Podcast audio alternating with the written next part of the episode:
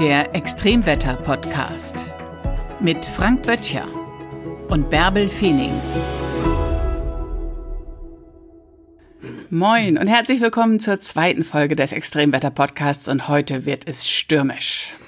Moin Moin, denn heute geht es um die Hurrikane, die größten Stürme auf unserem Planeten. Was kennzeichnet eigentlich einen Hurricane, Frank?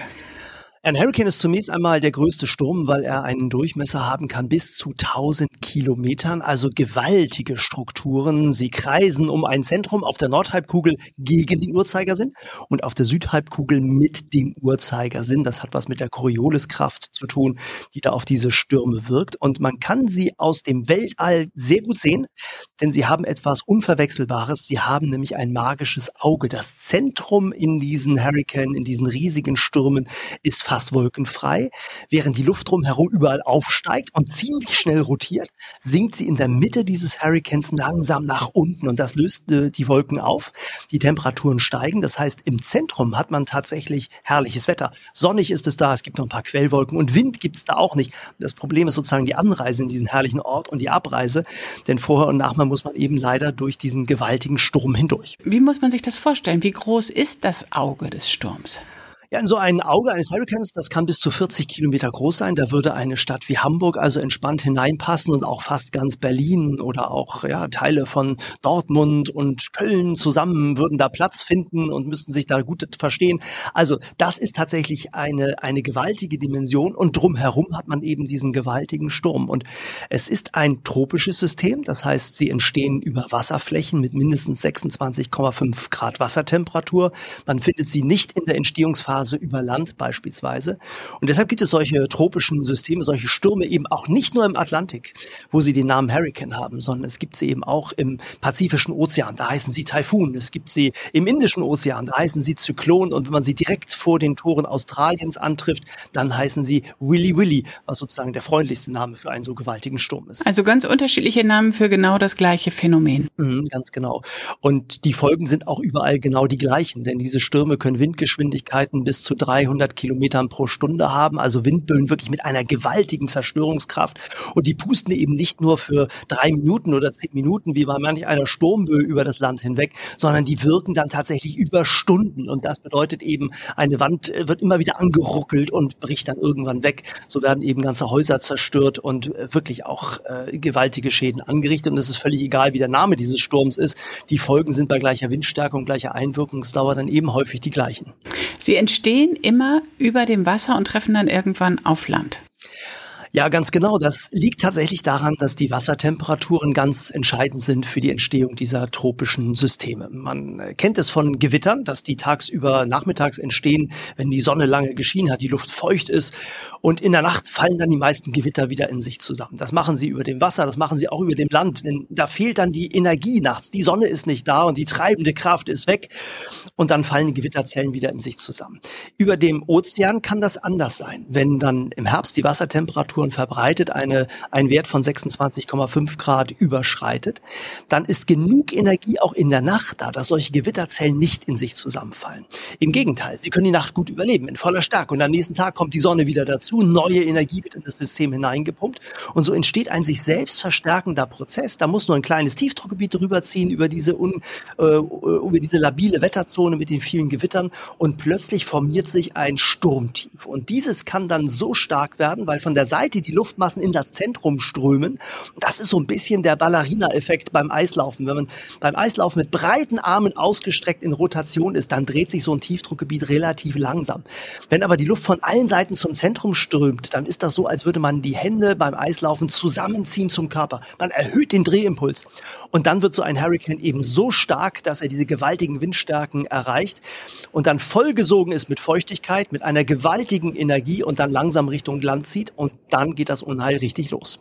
Wie lange kann denn so ein Hurricane überleben oder sich immer wieder neu aktivieren?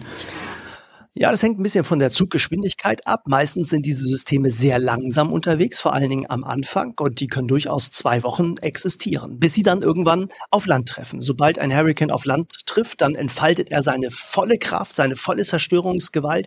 Das geht mit Sturmfluten los. Es ist ein starkes Tiefdruckgebiet, das hebt den Meeresspiegel schon mal ein bisschen an. Dann kommt noch der starke Wind dazu, der sorgt für gigantische Wellen und man hat sehr schnell mal durchaus drei, vier, fünf Meter höhere Wasserspiegel durch diese gewaltigen Sturmfluten. Wir haben das in New Orleans beispielsweise 2005 bei dem gewaltigen Hurricane Katrina der Kategorie 5 erlebt, wie dann diese gewaltigen Fluten landeinwärts äh, gekommen sind. Man sieht dann Schiffe, die Boote, die eigentlich im Hafen lagen, die dann weit landeinwärts reingetragen werden. Und man kann eben noch etwas äh, beobachten. Man sieht, dass die Niederschläge ein riesiges Problem sind. Wir denken bei Hurricane ganz häufig nur an den Wind, aber die Niederschläge, die haben viel größere Zerstörungskraft, mindestens mal so stark wie der Wind. Denn in kürzester Zeit fallen gigantische Regenmengen, drei, 400 Liter Wasser auf jeden Quadratmeter. Das läuft nicht nur einfach ab, sondern es sammelt sich, läuft, sorgt für gewaltige Überschwemmungen. Ja, und kurz nachdem der Hurricane dann auf Land gegangen ist, fehlt die Herdplatte. Man muss sich so einen großen Ozean mit 26,5 Grad Wassertemperatur ein bisschen vorstellen wie so eine Herdplatte der Stärke 4, auf die man so das Wasser zum Kochen bringt. Und in dem Moment, wo so ein Hurricane auf Land trifft, ist die Herdplatte einfach ausgeschaltet. Dann bricht das System in sich zusammen, nachts fehlt die Energie und dann wird daraus ein Tiefdrucksystem und der ganze Wind lässt nach, der Regen lässt deutlich nach, die Energie fehlt. Aber die Zerstörung ist da und dann fällt der Hurricane in sich zusammen. Kann man sich irgendwie schützen davor? Nein, man kann sich eigentlich nur schützen, indem man nicht in solche Regionen hineinbaut mit der Besiedelung, die häufig von solchen Hurricanen getroffen werden. Wenn man sich ein Gebiet anschaut wie Florida und wir gehen mal ganz an die Südspitze Floridas, da gibt es die Keys, das ist so eine ganz lange Inselkette. Viele, viele Inseln und die waren vor 150 Jahren kaum besiedelt. Da wohnten 30.000 Menschen. Die amerikanischen Ureinwohner haben diese Inseln gemieden, weil sie wussten, dass alle paar Jahre da solche gewaltigen Stürme kommen, die alles weggerissen haben. Das war einfach keine gute Lebensgrundlage, wenn man längere Zeit existieren möchte und nicht von der vitalen Lebensform in eine relativ unvitale Lebensform umgewandelt werden möchte. Und deshalb hat man diese Region eigentlich gemieden. Jetzt wohnen in dieser Region nicht 30.000 Menschen, sondern 30 Millionen Menschen. Und alle wollen in der ersten Linie an der Küste wohnen, möglichst direkt mit eigenem Strandzugang und noch einem eigenen kleinen Hafen, wo im Hintergrund noch ein paar Boote für einen bereit liegen. Ja, und dann kommt auch eben auch alle paar Jahre so ein Hurricane und der reißt tatsächlich alles weg. Der verwandelt diese Halbinseln, wo dann die Straßen waren und die Häuser waren, in genau das, was vorher auch war, nämlich in eine Lagune. Da wird das Wasser einfach durch die Insel durchgeströmt. Das Hochwasser, das dann abfließt, reißt dann tatsächlich Lücken in diese Inseln rein, die Straßen werden weggerissen, die Häuser werden weggerissen. Und wer dann nicht rechtzeitig weg ist, der muss tatsächlich um Leib und Leben fürchten. Nun spricht ja alle Welt vom Klimawandel und man merkt ja auch tatsächlich Veränderungen. Merkt man diese Veränderungen auch schon bei Hurricane in den letzten Jahrzehnten? Ja, wir sehen die tatsächlich. Äh, das hat äh, ganz stark mit der globalen Erwärmung zu tun. Wenn sich die Luft erwärmt, dann erwärmt sich das gesamte Klimasystem und der Ozean eben auch. 93,4 äh, Prozent der gesamten zusätzlichen Energie in das, in das Klimasystem durch die Klimaerwärmung von uns Menschen mit hineingebracht wird, geht in die Ozeane. Und das führt vor allen Dingen zum Anstieg der Wassertemperaturen. Und das bedeutet, ich habe größere Flächen, bei denen diese 26,5 Grad erreicht werden. Und wenn ein Hurricane über Wasser entsteht und langzieht, dann steht dem heute eben häufig eine höhere Wassertemperatur zur Verfügung. Das ist letztlich nichts anderes als Energie. Das ist eben so, als würde ich die Herdplatte, die ich eben erwähnt habe, von vier auf fünf nach oben stellen. Dann kocht das Wasser zu Hause schneller. Und genau den gleichen Effekt, das ist reine Physik, hat diese Energie auch auf ein Hurricane-System. So, das heißt, ich habe viel mehr Wind und ich habe viel mehr Feuchtigkeit, das heißt auch viel mehr Niederschlag. Und das ist auch das, was wir beobachten im Klimasystem seit 1960. Eine Zunahme der Hurricane der Kategorie 4 und 5. Das sind diese beiden höchsten, stärksten Kategorien für Hurricane. Während sich interessanterweise die Fallzahl gar nicht verändert hat. Also man denkt immer, ja, vielleicht nimmt auch die Zahl der Hurricane zu. Dem ist aber gar nicht so. Es scheint so eine bestimmte Menge an Hurricanes zu geben, aber man sieht eben, dass es durchaus stärkere Hurricane gibt. Und wenn man jetzt mal in die Zukunft schaut, dann sieht man bis zum Ende des Jahrhunderts in den Klimaszenarien eben auch eine Zunahme der Hurricane, vor allen Dingen im östlichen Pazifik, also vor Kalifornien beispielsweise, eine massive Zunahme. Wir sehen in den Klimaszenarien auch eine massive Zunahme um Madagaskar herum, was die ähm, äh, dort dann entstehenden ähm, äh, Zyklone angeht. Also auch da gibt es durchaus Gebiete, wo diese Wirbelstürme häufiger werden, aber in der Gesamtzahl ähnlich aber eben auch einzelne Stürme, die durchaus bis in Richtung Kategorie 6 gehen. Also Monsterstürme, die Kategorien erreichen können, die wir uns heute noch gar nicht vorstellen können. Das ist ja grausam. Nun hast du schon ein paar Mal die Kategorien erwähnt. Vielleicht können wir da noch mal kurz drauf zu sprechen kommen. Wie werden Hurricane kategorisiert? Ja, die Kategorie hängt im Wesentlichen vom Wind ab. Ein Hurricane ist überhaupt dann erst äh, ein Hurricane, der von einem tropischen Sturm sich umwandelt in einen Hurricane, wenn es eben Orkanwinde im Mittelwert gibt, also Windstärke 12, das ist so das, was bei uns als Orkan bezeichnet wird. Wenn das überschritten ist, erst dann beginnt die Hurricane-Kategorie. Und dann geht das je nach Windstärke immer weiter nach oben, bis dann eben die stärksten Hurricane der Kategorie 5 Windböen bis 300 Kilometer und darüber erreichen können. Das sind natürlich unvorstellbar unvorstellbare Windgeschwindigkeiten. Die sind deshalb so gefährlich, weil sie eben auch nicht nur kurzfristig äh, einwirken, sondern weil so ein Hurricane tatsächlich über Stunden äh, wetterwirksam ist. Und ich habe dann tatsächlich mal über acht Stunden lang diesen gewaltigen Sturm mit 150, 200, 250 Kilometern pro Stunde in äh, Windböen, zum Teil 200 Kilometer pro Stunde im Mittelwind. Und das verursacht natürlich gewaltige Schäden. Und durch den Klimawandel kommen eben uns diese Hurricane auch ganz langsam näher. Ich möchte mal erinnern an äh, Pablo, das ist ein Hurricane aus dem Jahre 2019, der ist wirklich direkt vor den Toren Europas entstanden. Weil wir jetzt eben größere Gebiete haben, die diese hohen Wassertemperaturen haben, können die Hurricane plötzlich in Regionen auftreten, in denen sie vorher nie waren.